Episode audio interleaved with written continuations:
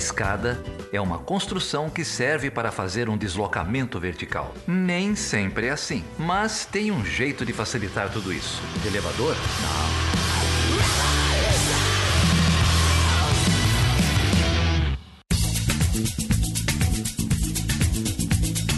Seja bem-vindo e seja bem-vinda a mais uma edição do Chutando a Escada. O meu nome é Felipe Mendonça. E eu sou o Geraldo Zaran. E hoje, Geraldo, a gente vai sair de um assentamento do MTST, foi o episódio da semana passada, e vamos direto pro chifre da África, é isso? Eu não sei, cara. Eu tô aqui só para gravar abertura.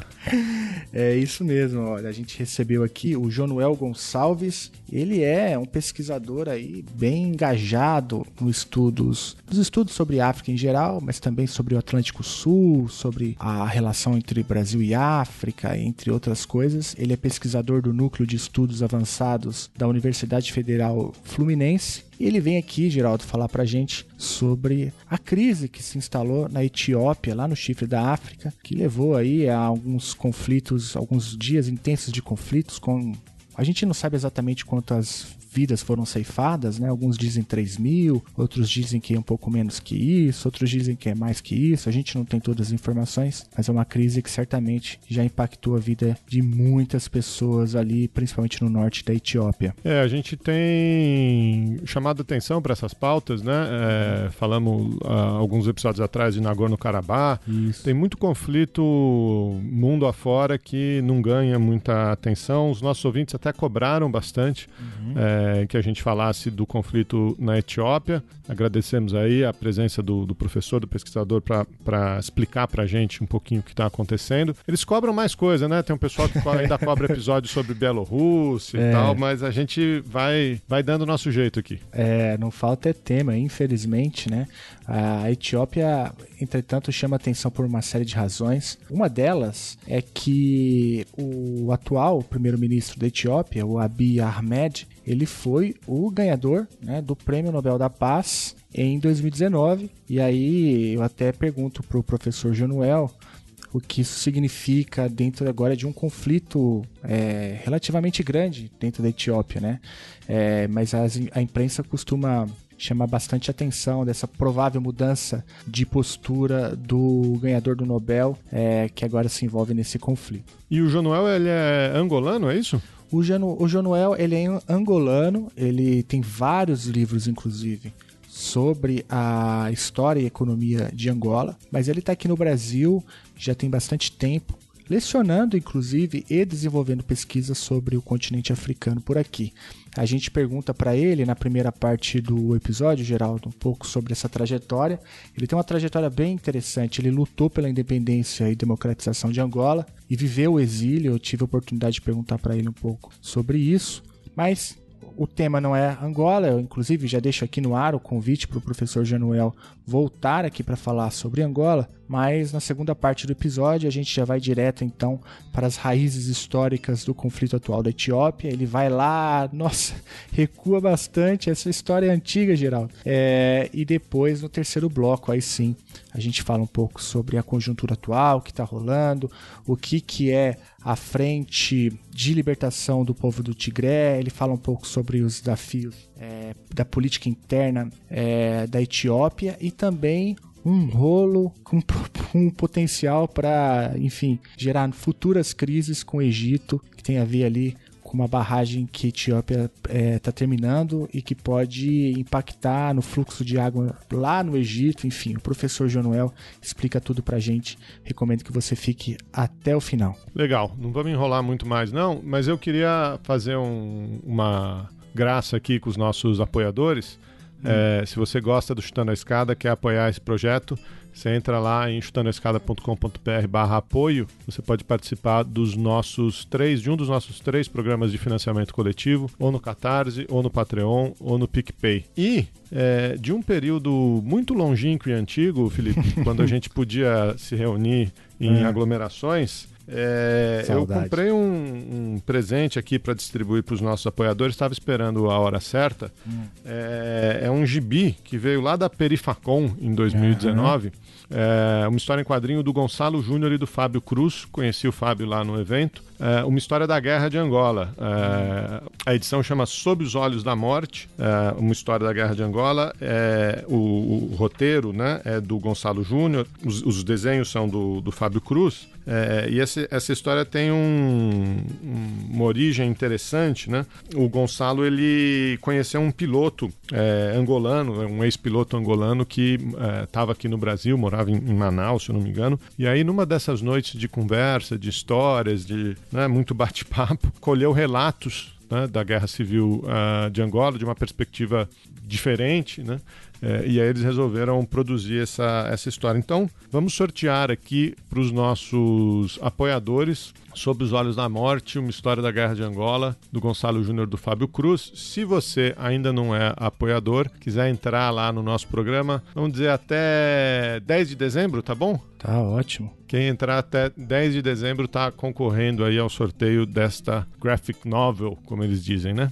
É verdade, olha, eu tô vendo aqui o livro e é um livro muito bonito, né? É, vale a pena, entra lá, se inscreve, é baratinho e você de tabela concorre esse livro bonito, lindo, é, e também ajuda esse projeto de divulgação científica na área de relações internacionais. Eu queria também mandar um abraço para todos os apoiadores e apoiadoras do Chutando a Escada que estão lá no grupo do WhatsApp, que a galera troca uma ideia fervorosa lá, né, Geraldo? Fervorosa, um grupo de apoio aí durante essas eleições difíceis. Agora temos ali um, um mindset quântico de JavaScript, né? Um, um é, eu tenho aprendido muito lá, quero agradecer todo mundo. É verdade. É, é o seguinte, então vamos lá para o Chifre da África com o professor Jonuel Gonçalves, que fala um pouco para a gente sobre a crise no norte do país, mais especificamente na região do Tigre. Vamos lá.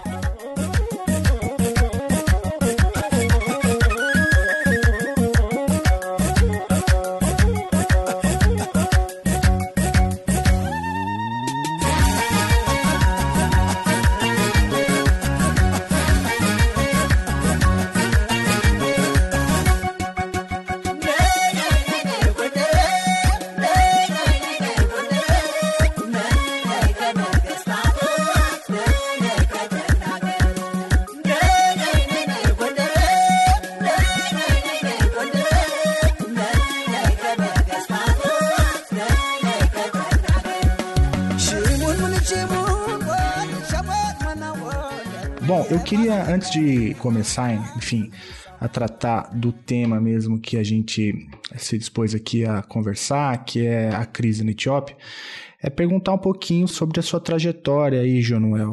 Você é, é, é angolano, é isso? Eu tenho dupla nacionalidade, angolana e brasileira, né? Só que sou nascido em Angola, né? E, mas com bastante tempo de baseado no Brasil e com família no Brasil, eu tenho as duas nacionalidades. Eu, inclusive, eu trabalho na Universidade Federal Fluminense, no Núcleo de Estudos Avançados, mas eu trabalho também na Unidade de Ciências Sociais Aplicadas do Instituto Superior de Administração e Finanças de Luanda. Né? Eu, eu vivo um pouco entre os dois países. Né? E o Brasil surgiu é, na sua vida como? Você quer chegar nessa situação? Olha, surgiu há muito tempo, quer dizer, no, no, ultimamente, mais, eu já, já vim no Brasil várias vezes, né? mas da última vez eu vim, vim para o Brasil para fazer meu doutorado, né? Em 2000, não, 1999, comecei em 2000. E acabei em 2013. E depois me convidaram para ficar dando aula, primeiro em Salvador, na UNEB, e depois aqui na UF, né? E aí, quer dizer, eu fiquei fazendo ping-pong entre eu faço um semestre aqui, agora estou fazendo mesmo mais que um semestre aqui. E eh, no Brasil trabalhei um projeto, e estou continuando, um projeto sobre economias do Atlântico Sul, tanto Brasil, Argentina, África do Sul e Angola, e isso implica muita relação América do Sul com a África no seu conjunto, né? Depois, eh, mais recente, depois de ter terminado isso, eu fiz um pós-doc, né? Saiu até um livro sobre isso e tal. E agora eu estou fazendo o Atlântico Sul com o resto do mundo. Estava, né? Uhum. Porque apareceu a pandemia e, e travou tudo. Nesse projeto, nessa, nessa segunda parte, entrou o Instituto Universitário de Lisboa, que se interessou e é, publicam coisas da gente e tal. E me falaram então que estavam interessados em para o projeto também. E, e, tá, quer dizer, no fundo está assim, né? Essas três entidades, ó, o Núcleo de Estudos Avançados da UF, o Instituto Universitário de Lisboa, né, no, no Centro de Relações Internacionais, e, e, e, a Unidade de Ciências Sociais Aplicadas lá em Luanda, né? É, os três, mas confesso que a pesquisa está assim meio parada e o que eu estou fazendo então é concluir, concluir agora um livro sobre a África no mundo, que os portugueses publicaram, isso saiu mês passado lá em Lisboa, estava lá até, voltei só no começo desse mês, e, bom, quando a pandemia permitir, porque o problema são, são, são as quarentenas, né? Eu tenho que girar entre os quatro países, e todos têm quarentena, inclusive em Angola. Inclu... No Brasil não tem, é o único país que me garante sem ter quarentena. Mas, nos... Mas na Argentina, na África do Sul tem, e agora tem, mesmo para cidadão nacional, né? É, não, essa situação do Brasil e a quarentena é um negócio, um caso à parte, né? É, mas o senhor, o senhor tem, eu, eu, dei uma olhada aqui, né? São muitos livros já publicados sobre a África, sobre Angola, né? Sobre o Atlântico Sul. É sobretudo, eu tenho escrito sobretudo sobre Angola, né? Agora, esse livro que saiu agora, é, Os Movimentos Pendulares da Economia e do, do Poder, é, saiu lá em Portugal. Até colocaram um outro título assim mais comercial, que é do capitão Gonçalves Arca, o capitão Jair Bolsonaro. É, eu vi, eu vi. é, porque faz um pouquinho de história na introdução disso. Mas, de fato, mas é curioso, porque eu fiz um, tive um trabalhão estatístico para fazer as relações aqui na região, no Atlântico Sul dos dois lados, e o pessoal se interessa pelas questões institucionais como é que subiu o novo presidente de Angola, como é que caiu da África do Sul, como é que caiu a Dilma, é, essas preocupações, mais, os leitores se preocupam mais com isso, então fico meio assim decepcionado, porque eu queria que pensassem nas relações econômicas entre os dois lados, né? porque inclusive há um acordo, né? Há um, um tratado eh, entre o Mercosul e a União Aduaneira da África Austral. Mas olha, não adianta, o pessoal no Brasil não se interessa por isso. Interessa por questão política. Ô professor, é, se me permite uma, ainda uma última pergunta introdutória, né? É, eu estou muito interessado em te ouvir falar um pouco assim sobre a sua experiência de lecionar sobre África no Brasil, né? Sobre, no, sobretudo nos cursos de relações internacionais. Qual, qual que é um, assim, uma coisa que dá para falar sobre isso? Aqui a gente estuda pouco, a gente negligencia muito ou não? O senhor encontrou bons interlocutores por aqui? Não, olha, eu acho que há uma perspectiva que está errada, que é separar a África do resto do mundo, né? Agora, nas relações internacionais, realmente tem um pouco de sentido fazer estudo por continente, mas devia fazer os continentes todos. Então, o que eu sinto é isto muito eurocêntrico, ou seja, se estuda muito Europa, muito Estados Unidos, e mesmo China e tudo mais, ninguém liga muito, não. Até agora, você imagina nesse quadro o que fica de subalterno em relação à África. O que aconteceu? Na UF, por acaso, e na UNEB, por razões da própria composição populacional da, da UNEB, é, deram importância à África. São duas exceções, entende? Deram importância à África e dentro mas é a África contemporânea. Há uns que dão muita importância à África do ponto de vista histórico. Se você ver do ponto de vista histórico, já tem várias universidades com, com história da África relativamente desenvolvida, né? E, inclusive a PUC de São Paulo, a PUC de Minas estão, nessa situação. Agora, do ponto de vista da África atual, da África do, do século XXI, ah, quase ninguém tem. Então era essa a novidade que, que eles queriam aqui na, na UF, até fiquei satisfeito com isso, porque se discutia a África de hoje, não aquelas coisas do século XVI, XVII, que não teria sentido. Então, é, é, a aula era simultaneamente de, do ponto de vista econômico, do ponto de vista político e estratégico. Né? É, funcionava assim aqui. Agora, nem sei, porque eu, eu realmente disse que pronto, agora para mim já chega, já formamos aqui pessoal, inclusive tem pessoal doutorado com, com, com teses sobre a África, né? aqui na UF. Né? E é curioso que alguns desses doutorados em África, com temas africanos, são militares. Um almirante, que tratou a questão da Angola, eh, Brasil-Namíbia, e um capitão de fragata, que tratou Brasil, Cabo Verde, São Tomé e Príncipe. Esses dois podem perfeitamente dar aula, não tem problema nenhum. Tem uma menina que é civil que também pode. A UF tem um acordo através da FGV com a Escola de Comando de Estado-Maior do Exército. Eles também têm um curso é, para oficiais superiores, onde fazem estudos continentais. Também dou aula lá. Todos, mas essa é uma aula por ano de 10 horas seguidas. E esses, inclusive, esses indivíduos têm melhor informação que os civis, hein? É, vários dos coronéis que foram meus alunos lá têm sido meus alunos nesses três anos, eles tiveram missões na África, né? Ah, então há, há, um corpo crítico dentro então das Forças Armadas pensando na África, dessa perspectiva estratégica, penso eu. É, é. Mas tem mais informação, inclusive, do, do cotidiano, né? Que, que, é, que, que, sobre economia tem noções muito vagas, né? Mas você fala com o pessoal e você sente que eles estão entendendo o que, que você está falando. Não precisa vir, não precisa vir assim muito, muito elementar que é uma coisa que, por exemplo, nas pós-graduações atrasa imenso. É, um atraso imenso. Na graduação também, penso eu. Ah, muito interessante. Enfim, a gente passou muito rápido, né? Eu estava lendo um pouco sobre a sua trajetória, é, diz lá em algum lugar, né, que o senhor, inclusive, lutou pela independência e democratização de Angola, né? Viveu, viveu o exílio, acho que é, eu queria. Ah, então já que a gente está nesse assunto, dá para falar algumas rápidas palavras sobre isso? Como que é viver o exílio? Assim, um negócio para mim tão, tão distante, né? É... Não, isso. Olha, viver o exílio não é problema nenhum, quer dizer, é problema no sentido de que você teve que se retirar do teatro de operações, estava muito perseguido e a tua estrutura não aguentava a perseguição do adversário, né? O exílio é sempre isso, né? Agora, o que era mais difícil é a mesma ação clandestina naqueles tempos. Né? E, e, depois o exílio se transformou em base de, de, de, passagem de fronteira, tinha essas coisas todas. Naquela altura, né? Isso já tem muitos anos. Angola está independente faz 40, né? E o, o seu livro Relatos de Guerra Extrema é um pouco... conta um pouco essa história?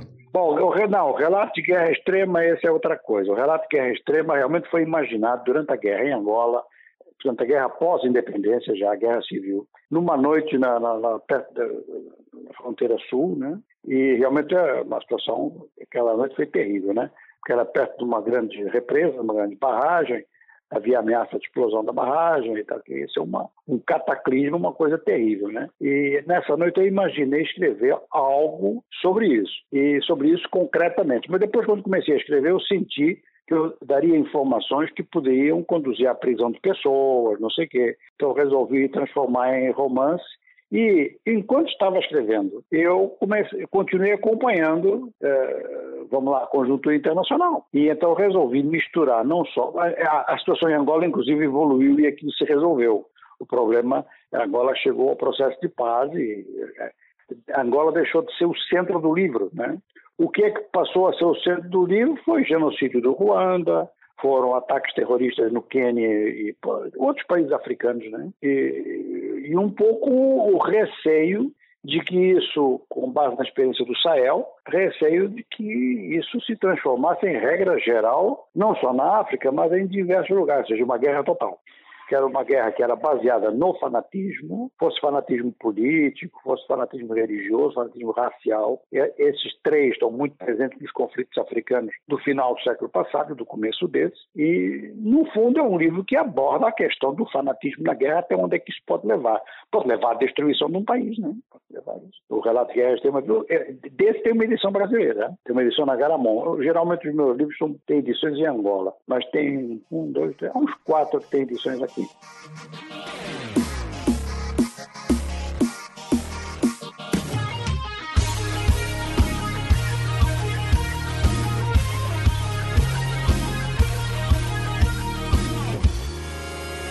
አይገርምም መሽቶ ላይ ቅርጽ ፀሐይ ብትጠልቅም አይገርምም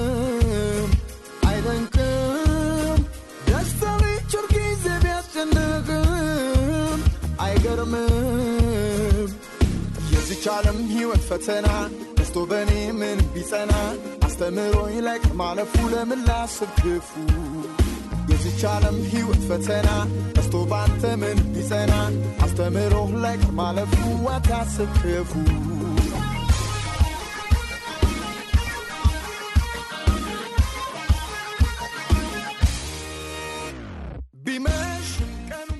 Mas, professor, muito interessante, assim, o senhor é, é um escritor aí, muito engajado, inclusive, no continente africano. A gente já teve aqui uma boa ideia de porquê, né? Desde o exílio, a luta pela independência de Angola, até a tua trajetória acadêmica.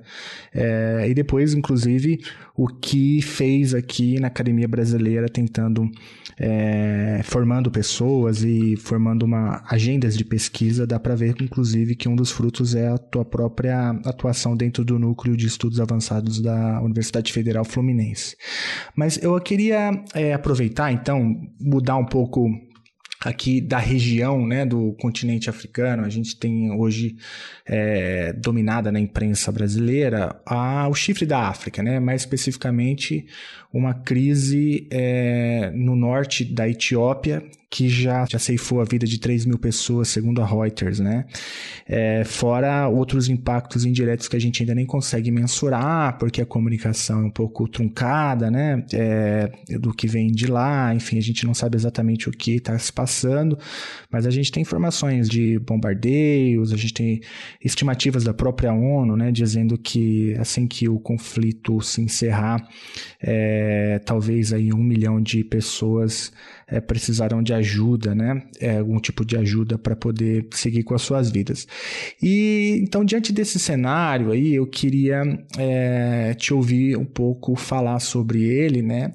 E, e, e para fazer isso, eu queria te perguntar um pouco sobre é, a história né, por trás desse conflito. Afinal de contas, né, como que é, o senhor tem enxergado isso? Quais são as raízes desse conflito entre a Etiópia e a Frente de Libertação do Povo de Tigré? O que está acontecendo lá, professor? Bom, olha, tem, se vamos da história, vamos longe, né? Porque a Etiópia tem 3 mil anos, né? As origens da Etiópia têm 3 mil anos. E essas origens da Etiópia estão situadas em parte na região do Tigre ou do Tigre, como você quiser pronunciar. É, quer dizer, um país que é, é um dos estados mais antigos do mundo e é o terceiro país que adota, o terceiro estado que adotou o cristianismo, portanto, adotou o cristianismo antes da Europa. Aquela noção de que o cristianismo na África é todo ele consequência da presença colonial é falso porque o, cristianismo foi implantado como religião de Estado eh, na Etiópia antes de ter se levantado em Roma. Eh, há uma ligação até bastante grande depois que se notou entre, digamos que, os primeiros eh, elementos da dinastia, de uma das dinastias da Etiópia, ligação ao antigo Estado de Israel, naquela altura. Tanto que isso deixou marca. Os judeus negros são judeus etíopes.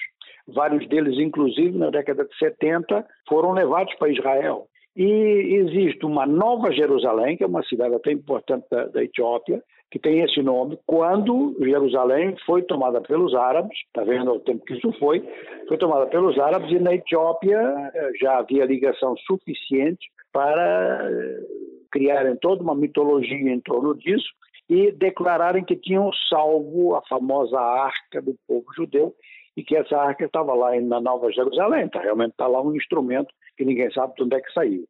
Isto tem a ver um pouco com uma mitologia que é parte mitologia e que é parte verdade, que é a relação da famosa rainha de Sabá com o rei Salomão. E o mais antigo imperador com destaque na história da Etiópia, que se chama Menelik I, ficou um nome que, imagine, esse nome ficou dois mil anos que ninguém podia usar ele. Só quase ao fim de dois mil anos, já no século XIX, fim do século XIX, é que apareceu o imperador Menelik II. E segundo a história da Etiópia, mas essa é história oficial, portanto, eh, alguma razão deverá haver, que Menelik é filho de um relacionamento entre essa rainha de Sabá e, e, e, e o rei Salomão. Bom, a gente sabe muito bem que a história está cheia de mitos fundadores e muitas dessas coisas não são garantidas, mas que houve uma relação qualquer naquela altura, através do Mar Vermelho, isso não, não, não há dúvida. E a marca ficou, que inclusive Israel reconheceu que os judeus etíopes são os judeus que saíram, pronto, houve uma conversão muito, muito, muito próxima do Antigo Testamento, já naquela, naquela uma coisa assim, no começo da própria, da própria Etiópia. Então, quer dizer, eh, esses fatos todos uh, criaram dentro da Etiópia um, um, primeiro elemento que é justamente essa tipo de, vamos lá, de cultura, vamos chamar assim, judeu-cristã. E dentro disso, eh, uma certa diversidade. A primeira diversidade é que uh, o, cristianismo na, na Etiópia é um cristianismo de rito oriental, ou seja, que está ligado ao chamado Papa de Alexandria, e tem muita ligação com o Papa de Alexandria. E quando houve a cisão Oriente-Ocidente, a Etiópia ficou junto com os egípcios e eh, fizeram a, a, parte. Agora, isto começou dentro da classe dirigente do, do, do, do antigo, do primeiro, do inicial império, que pegava praticamente a norte da Addis. A Addis nem fazia parte naquela altura. E entrava um pouco no Tigre e entrava até na atual Eritreia. Ora, estas, essa, esta diversidade que isto implicou bom, que era inicialmente religiosa, e depois com os isolamentos e com as guerras foi ganhando características culturais, se acrescentou ao fato de que os países à volta foram se convertendo ao, ao, ao, ao Islã, perdão, foram se convertendo à religião islâmica e da mesma forma, né, eh, que foi o cristianismo na Etiópia, quer dizer, através da conversão das classes dirigentes. E no chifre da África é muito importante para da Somália, porque é a partir da Somália que vão para o interior. Ora, a situação ficou difícil nesse, nesse processo de conversão ao Islã, porque a Etiópia resistia, como fortaleza cristã na área. E isso é de tal forma que no século XVI, os portugueses, quando estão trabalhando para chegar na Índia, aquilo não foi exatamente como Portugal conta, nem como se conta no mundo, né? de mandar caravela à toa abrir caminho. Não, fizeram espionagem e há realmente uma missão de espionagem portuguesa que vai então procurar o famoso Preste João das Índias, porque aquilo tudo era Índia para os europeus, né? Era uma informação que havia na Europa de que no Oriente havia um reino cristão. E era então importante falar com ele é, para ver se ele dava informações para chegarem na Índia. O objetivo era esse, né? Mas, é, só para você ver que nessa altura já havia um, um, um Estado cristão na Etiópia que dava reconhecimento internacional. Ora, esse Estado era basicamente o, o que é hoje a região do Tigre e a região do Oromo. Isso é, é, esse elemento é importante que a partir daí a história da Etiópia começa a ser construída de outra forma. É que há um grupo que se define como grupo amárico, iam se constituindo comunidades que iam sendo ligadas mais ou menos pela força ao imperador, e, ao mesmo tempo, serviam como força mobilizada para resistir a alguns ataques da, nas fronteiras, ataques que vinham então dos muçulmanos, uns ataques imaginados, outros reais, outros reais. E o fato é que a própria Etiópia foi se desenvolvendo dentro deste mosaico e os imperadores eram sempre, de, vamos lá, do grupo amárico e se, se instalaram uma nova capital em Addis Abeba, que significa a colina da primavera, que era uma, é uma, é uma cidade situada num planalto, né? Inclusive você sente muito frio em, até hoje na, na Etiópia. E o símbolo principal da Etiópia durante muito tempo, mas que ainda só, só dá pouco tempo para cá é que saiu da bandeira, porque teve séculos na bandeira, era o leão de Judá. É, mais uma demonstração de ligação que havia com a Palestina. O Leão de Judá, que saiu da bandeira, e saiu, já vamos ver como é que saiu, mas o fato é que um dos grandes monumentos do centro de Addis Abeba é o Leão de Judá. Está lá até hoje. Está tá lá até hoje, até foi refeito, e enfim, é uma referência, até um ponto de indicação é, no centro de, de, de Addis Abeba. Ora, bom, essa história se desenrola, a Itália tenta uh, tomar a Etiópia no tempo do fascismo italiano, Mussolini queria fazer um, um, um império africano que achava que todas as grandes potências tinham que ter um império africano, e então tomaram a Somália, tomaram a Líbia e tentaram tomar a Etiópia. E aí já não era uma situação colonial, porque a Etiópia, naquela altura, nos anos, a partir dos anos 20, a Etiópia era um Estado reconhecido mundialmente e membro da Liga das Nações. Mas a Itália, a Itália de Mussolini não quis saber disso, invadiu a Etiópia e teve então problemas seríssimos, porque a resistência etíope não foi brincadeira. A Itália ocupou a Etiópia, mas pagou um preço altíssimo. E isso foi antes da Segunda Guerra Mundial. Quando começa a Segunda Guerra Mundial, a resistência etíope passou a ser considerada muito importante para Para os aliados, porque os aliados tinham, a Itália estava procurando tomar todo o leste africano, tomar a Somália britânica, tomar o Quênia, isso aí ia tomar uma praça financeira importante na África do Oeste, uma das principais colônias britânicas, era uma ameaça grande. Então os britânicos deram asilo ao então imperador Haile Selassie, eh, que organizou a resistência, uma, ficou muito conhecido, e os italianos acabaram tendo que fugir de lá por ação conjugada da, da resistência interna eh, com o apoio dos, dos aliados. Ora, a Selassie depois ficou no poder, em termos muito feudais, manteve um poder feudal, o Ocidente fechou os olhos para ele, na medida em que pronto, era, era um governo opressivo, né? É, e que tentava manter a unidade do país em termos é, o mais homogêneo possível, não respeitando as diferenças que havia, nada disso, e era realmente um poder não só monarquista, não só feudal, mas ainda por cima marcado pelo grupo cultural amárico, que era um grupo que também se desenvolveu muito, por exemplo, desenvolveu um alfabeto próprio, a jornalzinha de Isabeba, que são impressos em amárico até hoje. E isso tudo criou-se um, um, um, clima que vai ter importância seguinte. Nos anos 70, as grandes fomes da África do Sahel e da África Oriental. A Etiópia é duramente atingida porque o imperador não queria saber de nada. Era um governo que porque era um governo para mostrar símbolo, para mostrar poder. E, é claro, acabou havendo uma insurreição dentro do próprio exército etíope, porque o exército etíope sempre foi um exército de bom desempenho. E hoje ainda mais, hoje ainda mais.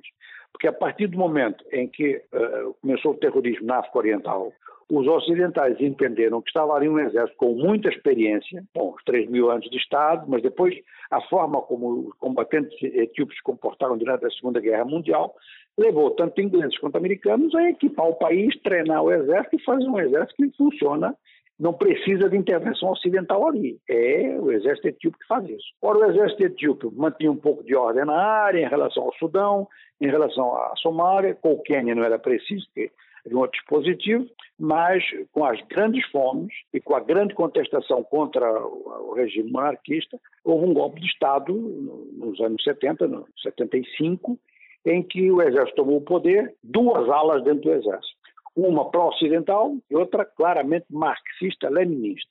E esta segunda venceu, inclusive com um tiroteio no Conselho de Ministros, se umas histórias, pois, muito no detalhe que não interessa aqui para a nossa conversa. O que interessa é que, para se manter no poder, o grupo marxista que tomou o poder pediu apoio à União Soviética, que patrocinou então uma intervenção cubana. Por quê? Porque com a, com a, com a, a extrema instabilidade dentro da Etiópia, a Somália resolveu intervir, atacar a Etiópia e recuperar uma parte do território que tinha sido tomado pelos etíopes somalis há muitos séculos atrás, que é a região do Ogaden, que é habitada por população somali. Você está vendo que aqui a Etiópia vai tendo sempre problema em relação a diversas comunidades. Isso vai lentamente se transformando no problema central do país. Então, bom, uh, uh, o governo o governo somali, perdão, era um governo que tinha aliança com a União Soviética também, a União Soviética, mas os soviéticos acabaram preferindo a Etiópia, porque a Etiópia tinha muito mais importância para a política internacional soviética da altura, e a, a, o apoio cubano acabou fazendo a diferença, e a Etiópia ganhou a guerra. Então ficou o país configurado de tal forma que estava evidente que era necessário uma mudança estrutural em relação aos vários componentes e resolver a questão que era séria, ou seja, que tomando territórios muçulmanos, um Estado que era originariamente maioria cristã, lentamente ia deixando de ser maioria cristã, porque tomava território com população dentro.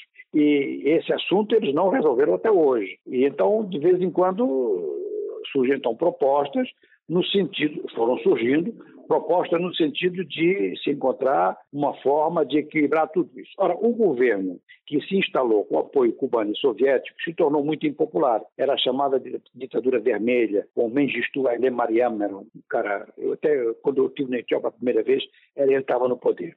E então se desencadearam movimentos de guerrilha. É curioso que os movimentos de guerrilha também eram marxistas à partida, mas depois viraram todos liberais quando chegaram no poder. E havia a Frente, a Frente Popular, é a definição, o nome completo era Frente Popular Democrática de Libertação da Etiópia. Essa frente propunha para a Etiópia uma solução parecida com a que havia na União Soviética, que é o reconhecimento de nacionalidades dentro do país. Então, a Etiópia, é curioso, tal como a Bolívia, né? A Etiópia é oficialmente um Estado multinacional. Quer dizer que você só é nacional etíope no exterior, dentro não é. Dentro você é tigreino, orômico, amárico tudo mais. Mas a cidadania dessas nacionalidades é a mesma. Então não sei se você está vendo como é que é a concepção, né? Uma cidadania correspondente a várias nacionalidades internas. Essas nacionalidades internas foram definidas com base territorial, praticamente todas elas têm território, e com, em princípio, a autonomia, mais autonomia do que os estados de uma federação como o Brasil ou os Estados Unidos. Só que isso nunca foi respeitado. Nunca foi respeitado, mesmo pelos, quando os rebeldes tomaram o poder e derrubaram o antigo regime marxista, eh, nessa altura eles não se diziam marxistas também, mas eh, mudaram rapidamente e se preocuparam muito com este aspecto. Ora, a maior parte das forças rebeldes eram tigreinas. E, inclusive, o primeiro-ministro da altura era um primeiro-ministro, o primeiro que foi logo nomeado a seguir à queda da tal ditadura vermelha, é, era um tigreino. E ele insistia bastante na necessidade de fazer uma composição nacional, uma composição federal, perdão, baseada nas nacionalidades, mas com muito autoritarismo. Isso acaba sempre por dar problema, porque Teoricamente, a Constituição da, Etiópia é uma coisa, mas na prática o governo federal intervém em tudo. E dessa vez, então, quando, quando esse primeiro-ministro morreu, que era o, o, o Menawi, quando ele morreu, uma, ele é substituído por um outro primeiro-ministro que ficou uns tempos, ficou muito pouco tempo, e pela primeira vez a Etiópia nomeou um primeiro-ministro, que é o atual Ahmed, que é de origem muçulmana, pelo menos em parte. Eles procuram não falar muito nisso, mas é até pelo próprio nome, você verifica que é, né? E isto, mas isto resolvia-lhes um problema, que é o mesmo problema, por exemplo, que existe na, a oeste com os tuaregs. E, por exemplo, o caso concreto do Níger, resolveu, e resolveu mesmo, quer dizer, reduziu muitas reivindicações tuaregs, o fato que o primeiro-ministro do Níger é um tuareg. Então, na Etiópia foi o mesmo modelo. Bom, parar com essa coisa de, das reivindicações islâmicas sobre parte do território da, da Etiópia, que o Ogaden é muito grande, é quase metade do país. E vamos insistir, então, nas autonomias. Só que as autonomias, não sendo respeitadas, mas, mas configurada na Constituição, as duas maiores se revoltaram com muita intensidade contra o chamado poder amárico, que é o poder instalado na capital, que foi, teve um, um certo enxerto da parte de tigreínos depois da independência, depois da independência, depois da derrubada da ditadura do, do, do Mengistu Mariam, e, mas isso tudo com muita frustração. Eu não sei se você se lembra de uma das maratonas do Rio, que foi ganha por um etíope, que quando, quando chegou na, na, ele ganhou a prova, salvo eu, não ganhou a prova, ficou em segundo e terceiro.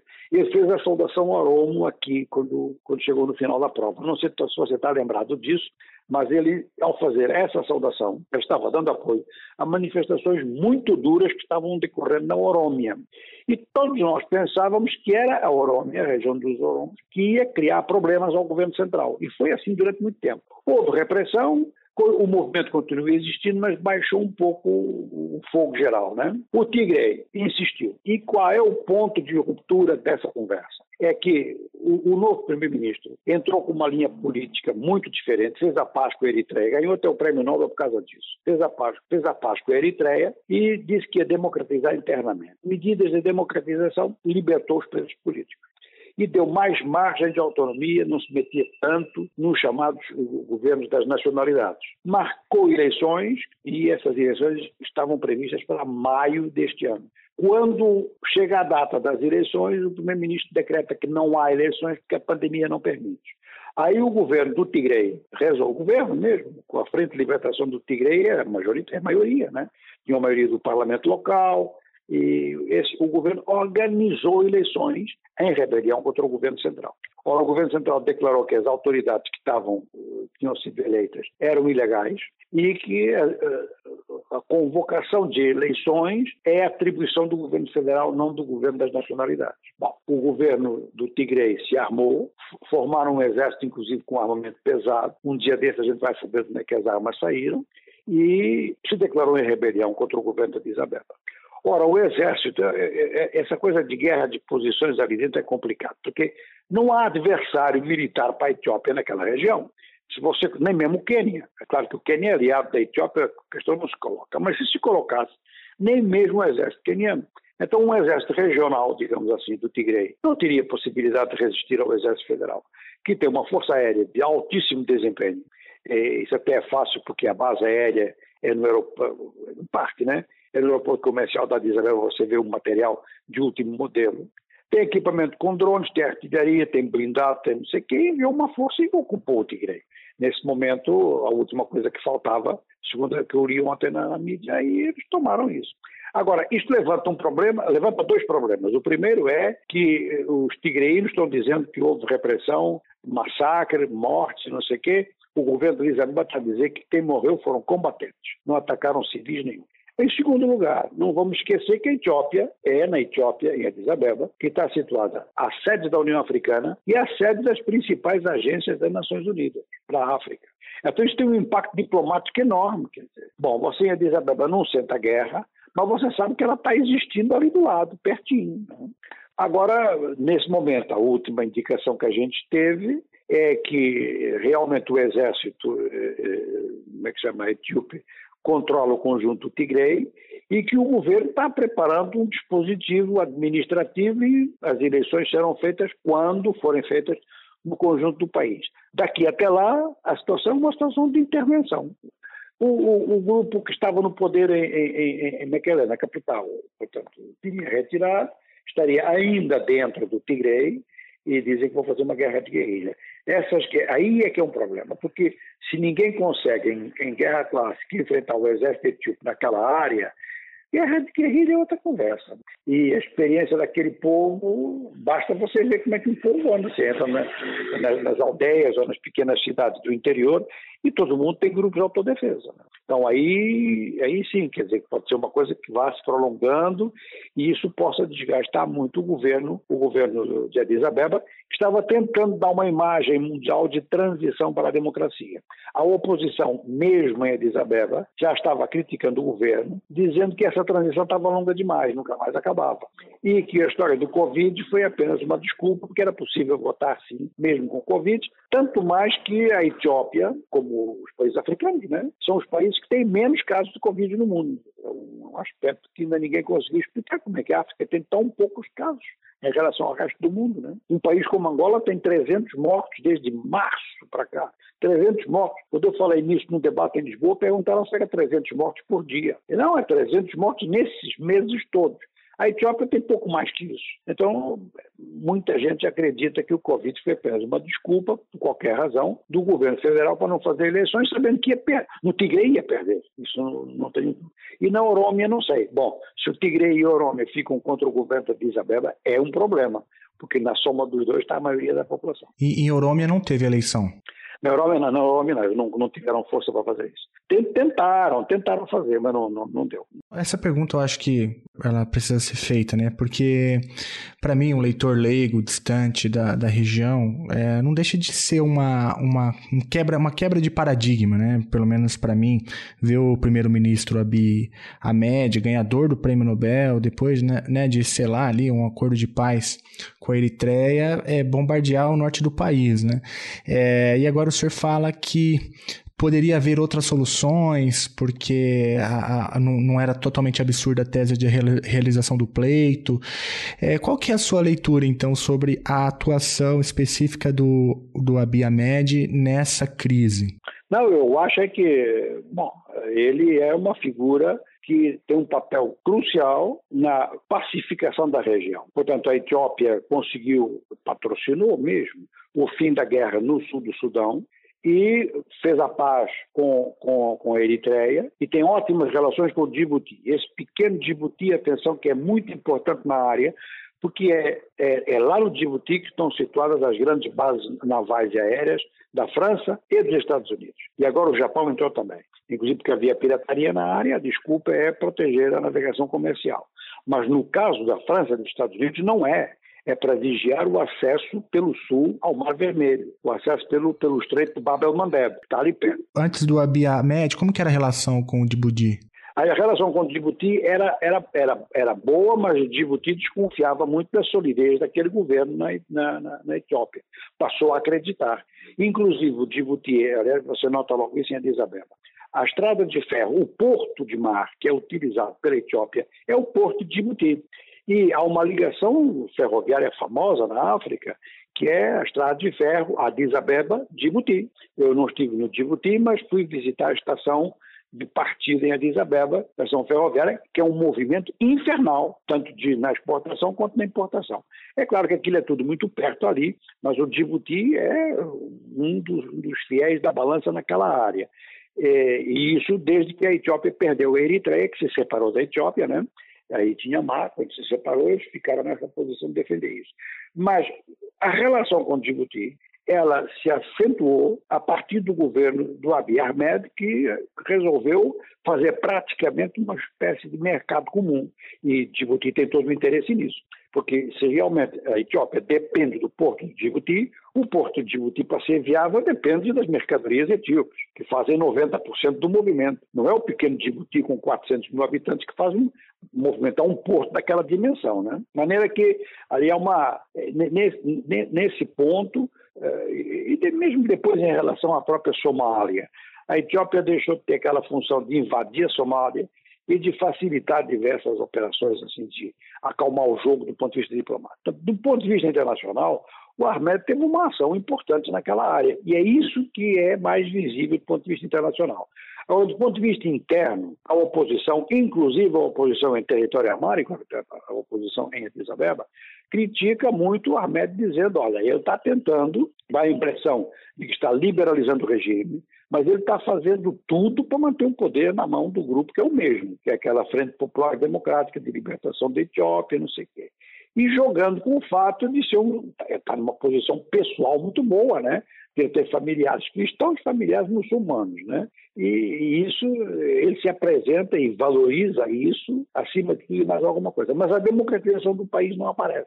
E tem havido pressões sobre jornalistas, há queixas sobre isso e tudo mais. Bom, não, preso, não havia presos políticos. Agora, no Tigre, eu não sei que, que tipo de, de ação eles já, já fizeram até aqui, mas eh, é uma, é uma coisa que eu notei muito interessante na Etiópia, é que todo mundo é favorável a esse tipo de regime federal. Todo mundo é favorável a que se chame de nacionalidade aos diversos, aos diversos componentes do país e que isso seja respeitado.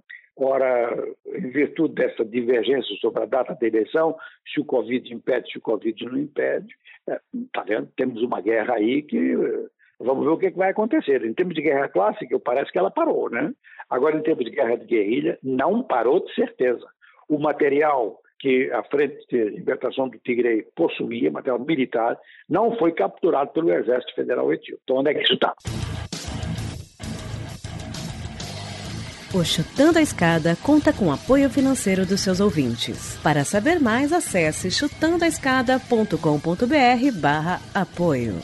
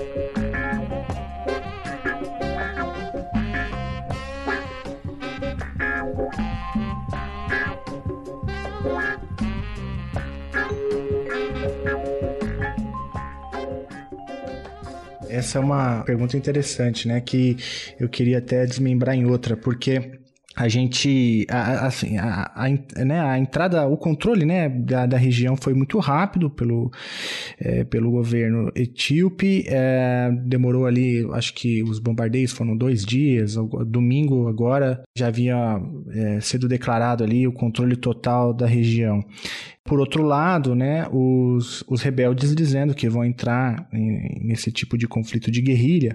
É, e a pergunta é, é, essa, né? Como que primeiro entrou as armas ali é, e qual é a sua, a sua leitura aí disso, assim, de como que as armas estão, enfim, como que quais são as capacidades reais assim de resistência da, dos combatentes de Tigray? Olha, eu, eu, presumo que com tanta guerra que teve a Etiópia, uh, não é impossível que o governo regional do Tigre tivesse informação via de contato com o mercado, uh, mercado paralelo, vamos chamar assim, de armamento. Onde circula armamento muito importante. O primeiro ponto.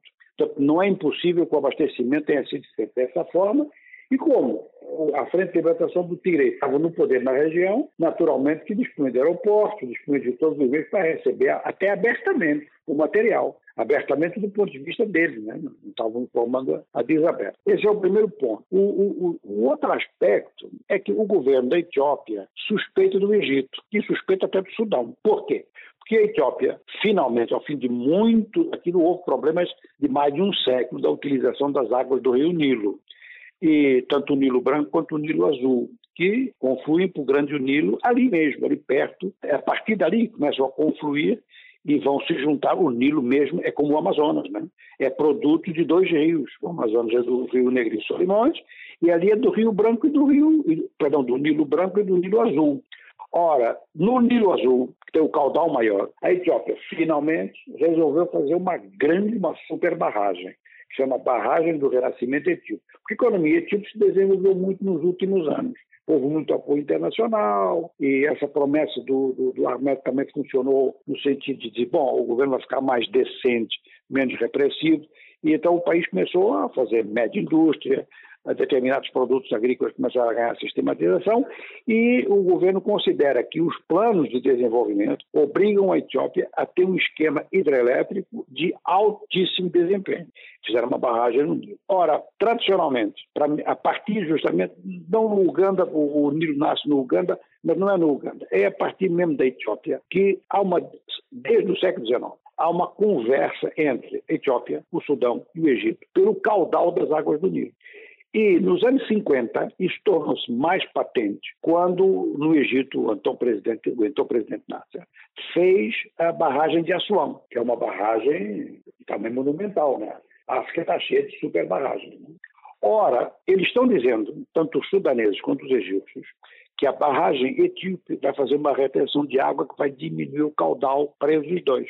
E que o Egito já falou, isso é, isso é causa de guerra, que vocês vão secar o Nilo. O governo etíope disse que não é verdade, que o, o, a parte do Nilo está dentro da Etiópia, a Etiópia é soberana, e que o que continua ao longo do rio é suficiente para, para, para o Sudão e para, e para, e para o Egito.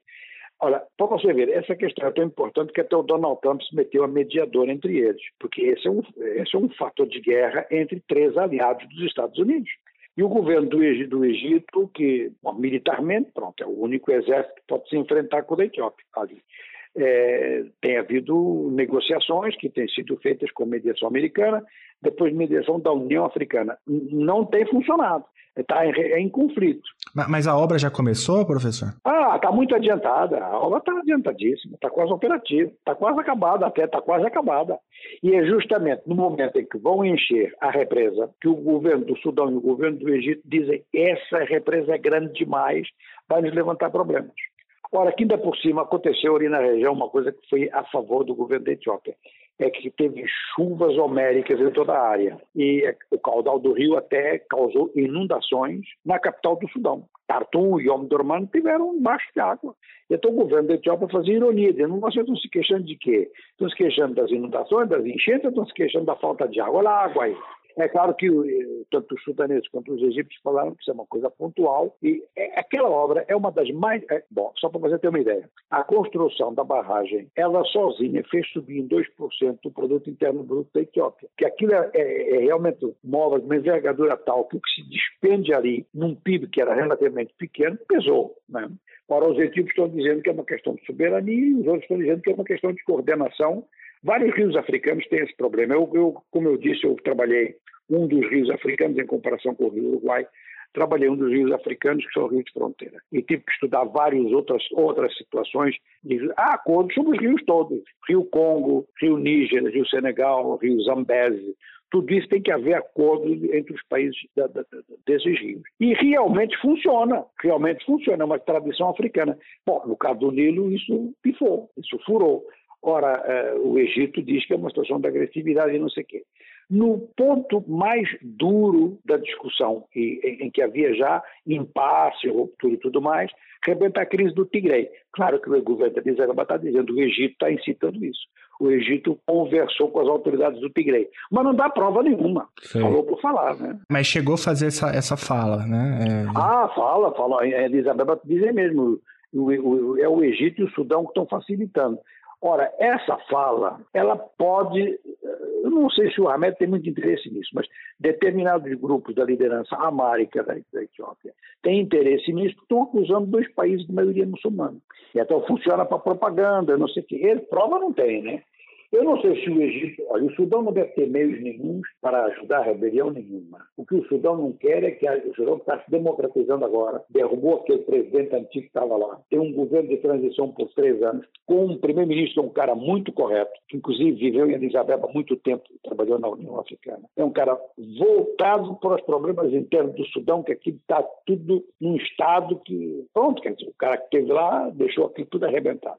E eles têm que resolver uma rebelião, que é a rebelião do Eu não acredito que o Sudão fosse se deslocar para se envolver num conflito interno da Etiópia, porque isso é só, seria só prejudicial para o próprio Sudão, até porque esses apoios acabam por se saber, né? Sim. E, e o Egito? Aí é que eu já não sei se o Egito está ou não está nisso, né? Aí o Egito não pode dizer nada. Não dá para saber. Aí teria que, ter o, teria que ter o tabuleiro na mão. Declaração pública, o Egito não fala nada. O Egito, a única coisa que ele fala é que pode intervir na Líbia se o conflito se agravar. Da Líbia eles falam, agora para as suas não falam. Ô professor, é uma, uma dúvida, uma curiosidade surgiu, uma obra desse tamanho, uma barragem desse tamanho na Etiópia, né, um, um PIB assim, proporcionalmente pequeno, é, teve capital chinês? Quem que está investindo nesse negócio? Não, não, é, são os ocidentais. É, é, é, um grupo, olha, eu tenho até a impressão que o grupo é italiano, porque ali ficaram algumas relações do tempo da ocupação italiana, a Itália pagou umas indenizações, procurou manter boa relação, é, eu me lembro, por exemplo, das duas vezes, das duas primeiras vezes que eu fui, desta última vez, ano passado, não, mas das duas primeiras vezes que eu fui a Addis Abeba, eu fui via Roma. E é uma grande empresa italiana, inclusive tinha sido lá contestada a forma de fazer o concurso, mas depois demonstraram que estava tudo bem. E havia um aporte espanhol também, né? Eles têm metido chinês em muita coisa, mas na barragem não. Na barragem não, tá? Mas o capital chinês está lá. É, não, ali é mesmo, mesmo, inclusive por causa do sistema de crédito. Eu tenho a impressão que eles conseguiram crédito no Ocidente. Né? Entendi. Ô, professor, a gente falou bastante aqui da União Africana, inclusive, sediada na, na Etiópia. E qual que tem sido o papel da União Africana na mediação do conflito? Nenhum? Ela não tem se, se posicionado? Não, no, você está falando no conflito interno entre o Tigre e o governo federal? Isso. Não, nada mesmo. O nada. governo federal não admite, não admite mediações nenhuma. O governo federal da Etiópia diz que mediação é para assuntos internacionais. Entendi. Assunto interno resolve sozinho. A União Africana atua então nessa questão com o Sudão e o Egito. Aí sim, na, na, questão da barragem, sim. É a União Africana que está mediando nesse momento. Mas está mediando, está no impasse, né? E teve, a, mesmo no conflito interno com o Tigray, é, teve um ataque a uma tentativa, talvez, de ataque a um, aerop a um aeroporto de, na Eritreia, né? Será que isso não pode um pouco internacionalizar o conflito? Olha, pode. O problema é que a Eritreia está com tão boas relações com a, com a Addis Abeba que ajudou o governo da Addis Abeba. É uma coisa que é o contrário do que havia há dois, três anos. O, os tigreinos acusaram a Eritreia de estar a, a, facilitar os ataques, que uma parte dos ataques etíopes teriam vindo pela Eritreia realmente tem zonas importantes do Tigre com fronteira com a Eritreia. Né? Então eles disseram que estavam retaliando e inviabilizando um aeroporto de onde sairiam aviões etíopes. E professor, você acha que essa, esse levante de Tigre pode inspirar outras regiões dentro da Etiópia? Bom, até isso, o problema, esse é que é o grande problema do governo etíope. É, eles têm realmente medo de que as nacionalidades, é, todas elas umas atrás das outras, ou quase todas, é, declarem a mesma coisa que o governo do Tigre, que não pediu independência, mas exigiu uma autonomia muito maior.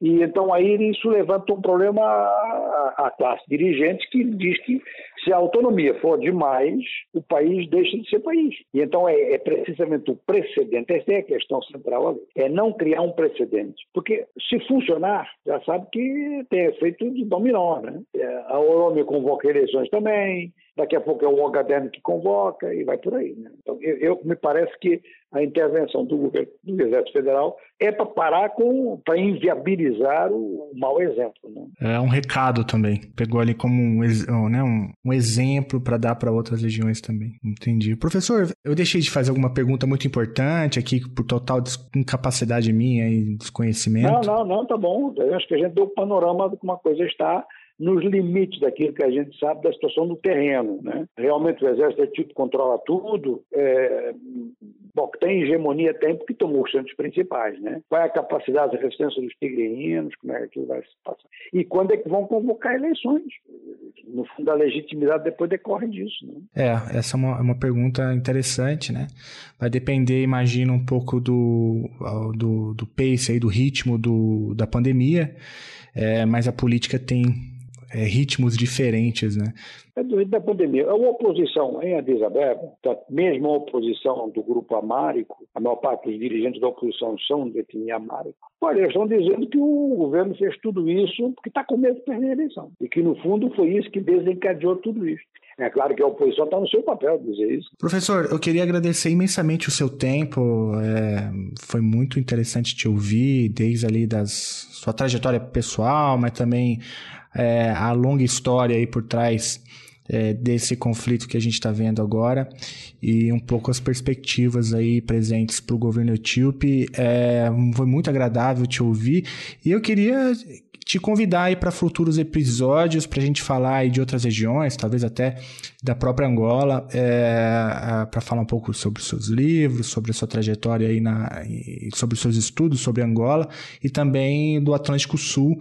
Então já deixo aqui no ar o convite aberto para que o senhor volte aqui sempre que sempre que quiser. Essa questão do Atlântico Sul tem muita importância para os dois continentes e vai tendo cada vez mais com novas orientações, guerras econômicas e tal os acordos que se fizeram aqui na região e o fato de que alguns desses acordos são os principais na chamada cooperação sul-sul, né? Que é uma coisa meio mítica, não existe muito. mas enfim, mas, enfim eh, o, por exemplo, as relações Brasil-África do Sul, atenção, já não é assim tão, tão, tão pouco, né? Não, não. É inclusive, é inclusive não só nas trocas comerciais, mas na troca de investimentos e na troca de tecnologia. O Brasil e a África do Sul estão desenvolvendo em conjunto um míssil terra por exemplo, já vai a esse ponto, né? E intercâmbio nuclear, mas nuclear para fins pacíficos, para fins civis, né? A gente vai deixar então todos os links aí para o seu livro no post do episódio. Quem tiver interesse em conhecer mais os trabalhos do professor Jonuel Gonçalves, aí estão disponíveis aí nas plataformas. A gente vai ajudar o ouvinte a encontrar os livros. Professor, muito obrigado, muito obrigado obrigado mesmo, sem palavras para agradecer. Foi um prazer.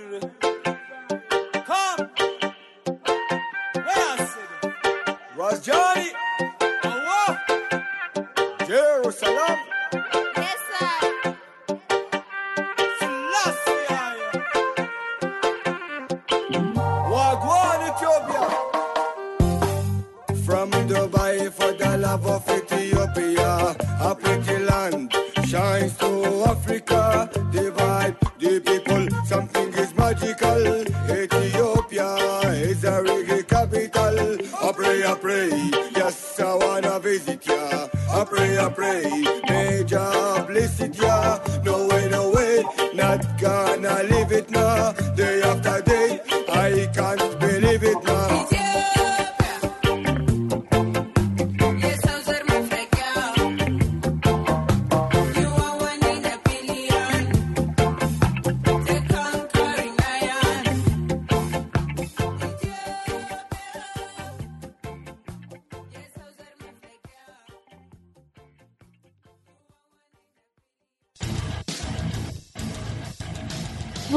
Acabou de ouvir mais um episódio do Chutando a Escada. Para apoiar, acesse chutandoaescada.com.br barra apoio.